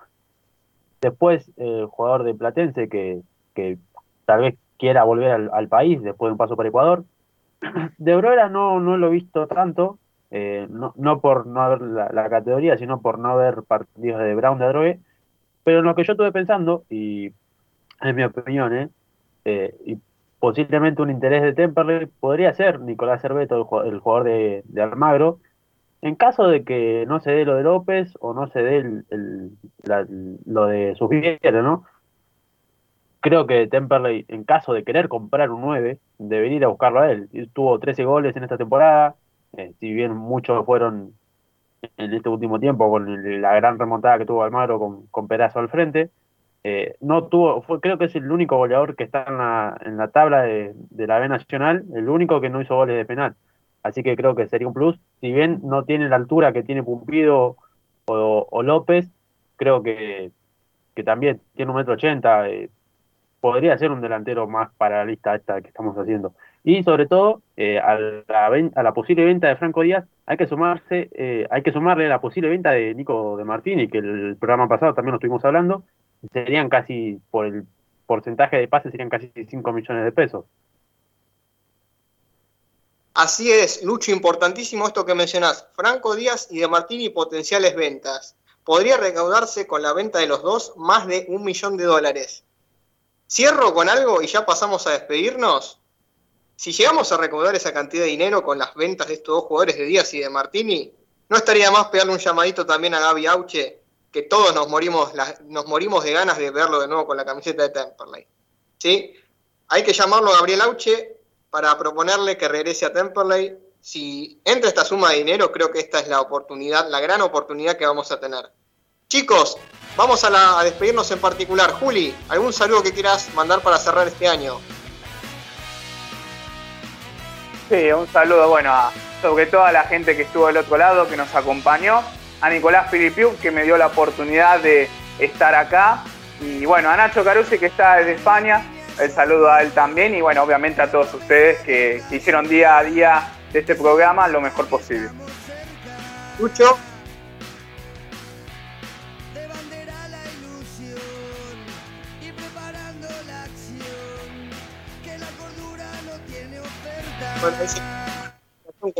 un saludo para él, nuestro compañero